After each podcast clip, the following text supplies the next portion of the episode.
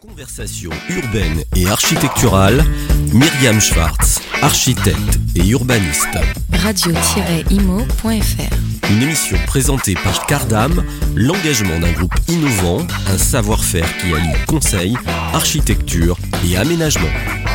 Chers auditeurs, bonjour. J'ai le grand plaisir de recevoir aujourd'hui en interview numéro 3 et c'est pas souvent le cas, mais on, on, vous dira, je vous expliquerai pourquoi. Gaëlle Langrand, qui est directrice générale métropole du Grand Paris euh, chez Bouygues Immobilier. Bonjour Gaëlle. Bonjour Myriam. Alors, on a euh, parlé de plein de thématiques.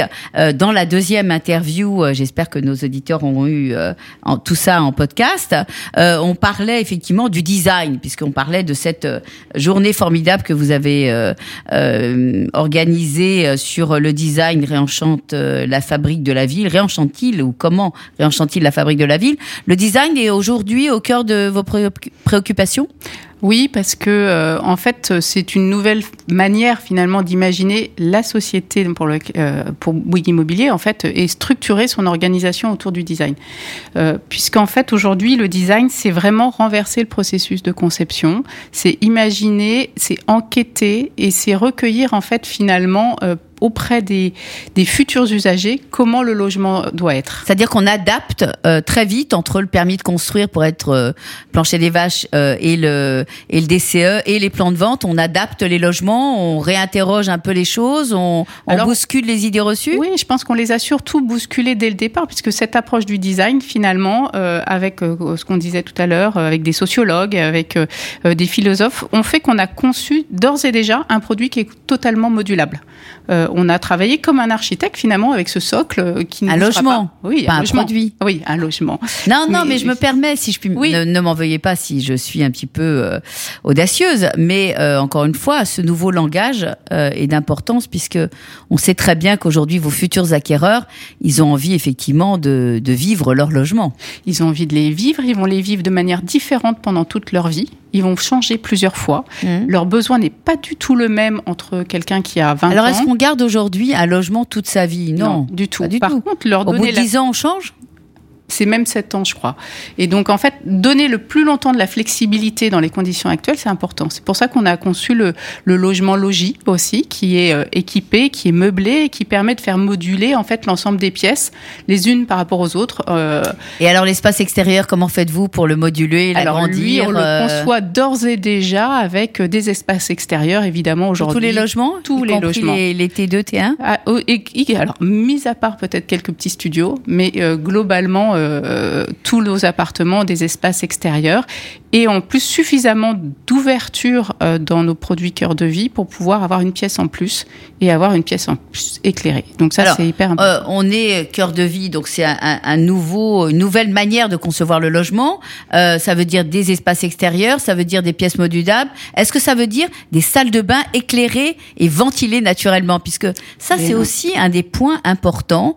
Il euh, y, a, y a deux points qui me semblent importants dans le logement. C'est la salle de bain éclairée ventilée naturellement et le fait de considérer que peut-être que l'orientation nord mmh. n'est pas si défavorable que ça, euh, justement au regard de nos problématiques, euh, euh, voilà, de, de, température urbaine qui peut monter à 45 euh, aisément.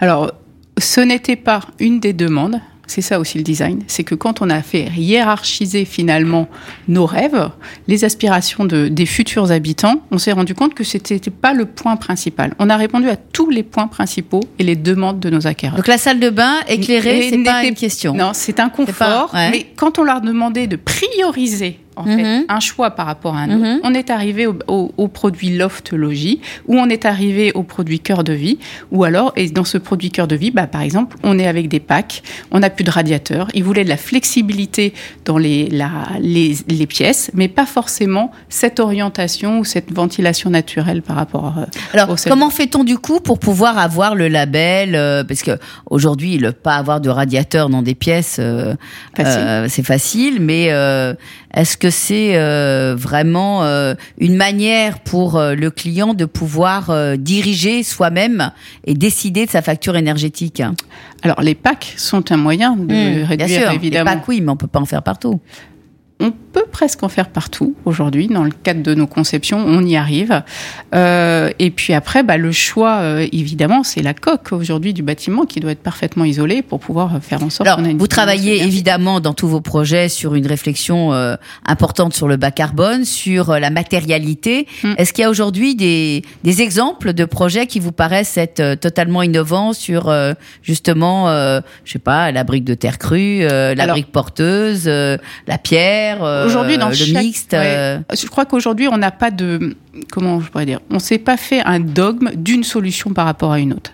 L'important c'est le territoire déjà, ce qu'on récupère, comment on retransforme le site, et s'il y a des bâtiments sur lesquels on doit démolir, on fait en sorte de recycler.